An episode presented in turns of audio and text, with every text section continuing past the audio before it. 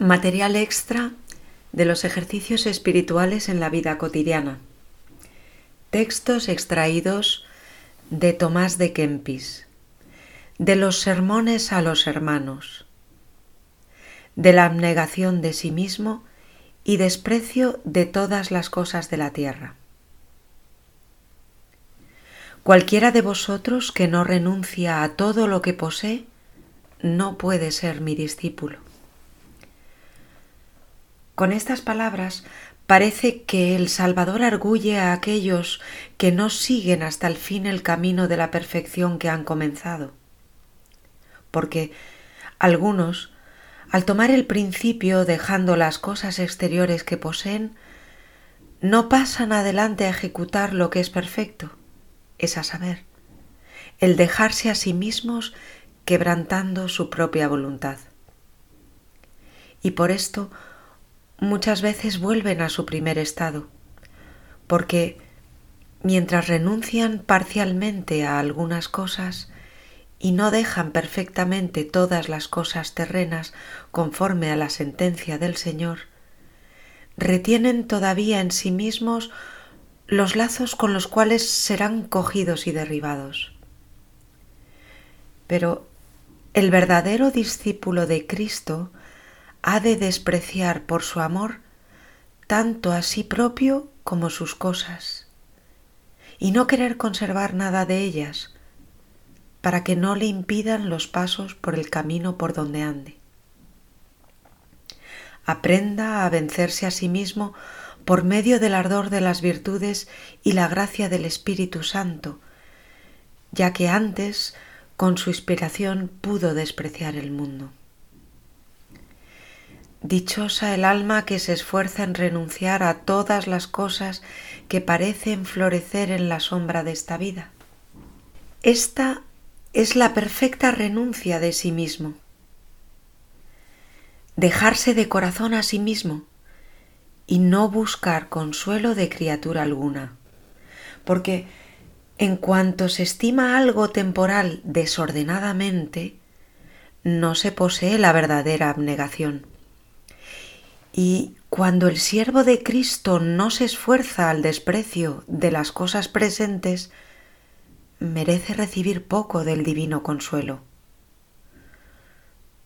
Porque el que en lo exterior va en busca de lo que apetece, en lo interior se enfría en el amor de Dios y empereza en sus santos propósitos. Pero el tal debe considerar y meditar frecuentemente cuán presto se destruye lo que se estima por grande y precioso, así en los hombres como en las demás criaturas del mundo. Considera y pesa en tu corazón que ninguna cosa permanece en su ser, sino todas se mudan y desfallecen. De donde se sigue que allí solamente ha de buscar el consuelo donde está la plenitud de la pura verdad y eternidad. Y para refrigerio o consuelo de su alma, ansía beber el agua viva de la fuente siempre manante. Porque es más noble una gota de la divina dulzura que un pozo lleno de los deleites terrenales. Engáñese de todo punto miserablemente quien quiera en este mundo buscar solazarse. Quien quiera que siga el amor engañoso de este mundo, perderá el consuelo del gozo verdadero. Cuán feliz y santa es el alma que se apaciente con el amor de solo Dios y es atraída en pos de los olores de las virtudes santas, cuyo único deseo es, despreciando las cosas visibles, ser saciada de las invisibles y divinas. El alma que así obra manifiestamente se ve que es muy sabia, porque por cosas pequeñas compra las inmensas, por transitorias las perpetuas, por viles las preciosas, por deformes las hermosas, por miserables las gustosas, por amargas las dulces, y lo que es más sublime y verdadero, por la nada el todo. El tal alma en la tierra busca al celestial esposo, con cuyo amor le da náusea lo presente. Ama lo futuro y aguarda su llegada de suerte que a la hora de la muerte pueda oír de él. Mirad, que viene el esposo, salid a su encuentro. Esta lleva una vida célibe y sigue la forma de los ángeles y procura mostrarse inmaculada a Cristo. Quiere por consiguiente en este mundo carecer de todos los consuelos para merecer ser de Él más plenamente consolado. Y llora todo lo que de los terrenos afectos se pega al alma, porque de otra suerte no podría presentarse limpia a sus miradas, por lo cual también se constriñe en lo interior con tanto rigor para que lo de fuera que le viniere más bien lo despida con indignación que con aprobación lo retenga. Ni es de maravillar porque teme que le haría estrechura al amor de aquel solo a quien no puede amar perfecta y castamente en compañía de muchos otros.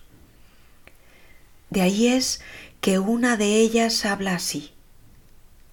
A Él solo guardo lealtad, a Él me entrego con toda devoción. Empero, en el destierro de la vida presente, experimenta algún consuelo, aunque no un gozo lleno. Recibió las arras del esposo, pero no al esposo mismo. Llegó la carta escrita acerca de las bodas, pero no ha llegado todavía su hora y cuando llegare, entonces será introducida en el tálamo celestial y ya no habrá tardanza.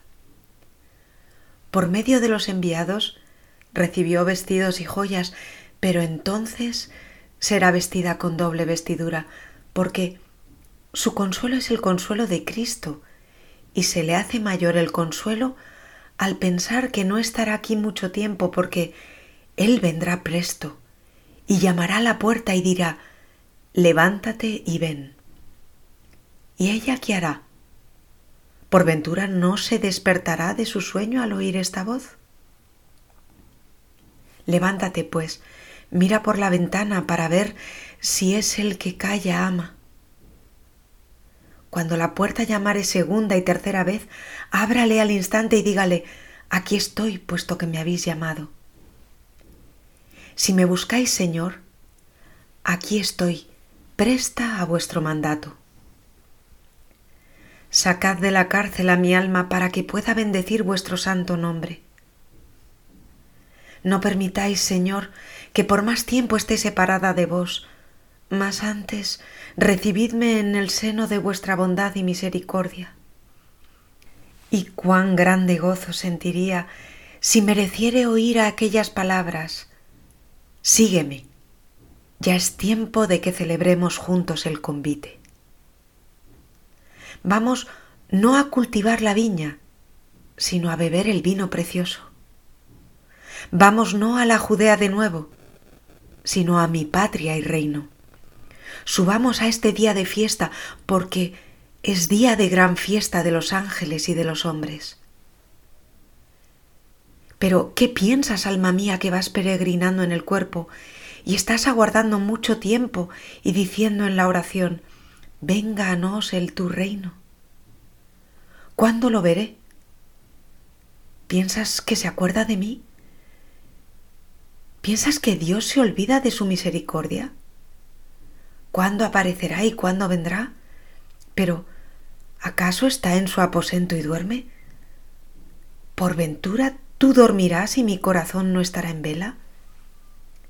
Por tanto, clamarás de continuo por si se dignare oírte y llamarás a su puerta con la voz del corazón diciendo, Levántate, Señor, ¿por qué duermes? Levántate y no me rechaces para siempre. Pero, ¿acaso el Señor dilate su visita con oculto y saludable consejo por cuanto tú procedes más con ímpetu que con discreción de espíritu? Por lo cual, te detendrán algún tanto, pero descansarás bajo su sombra y no en los resisteros del mundo. mejor te está el morir que vivir en este mundo miserable. Mayor dicha te será el llorar que gozarte en aquellas cosas que no tienen ser ni sustancia, sino sola apariencia. En el Señor se consolará mi alma. Óiganlo los mansos de corazón y alégrense, porque mientras el alma santa vive en el cuerpo, está afligida, porque anda peregrinando lejos de Dios, pero como esta es su divina voluntad, lleva en paciencia su peregrinación.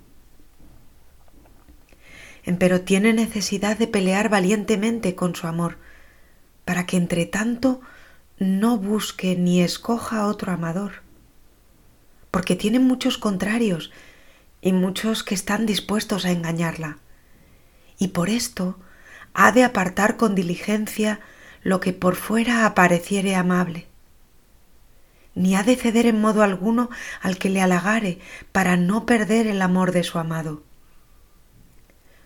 Porque mientras el esposo está ausente, más bien ha de llorar su ausencia y tratase como en tiempo de su viudez, hasta que venga y la lleve consigo a los tabernáculos eternos, porque allí es donde descansan las almas de los santos, no en la sombra sino al sol de su presencia.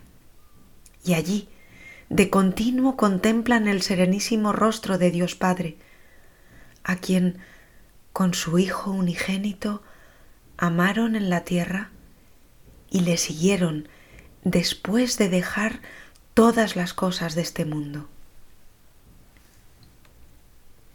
Ave María y adelante.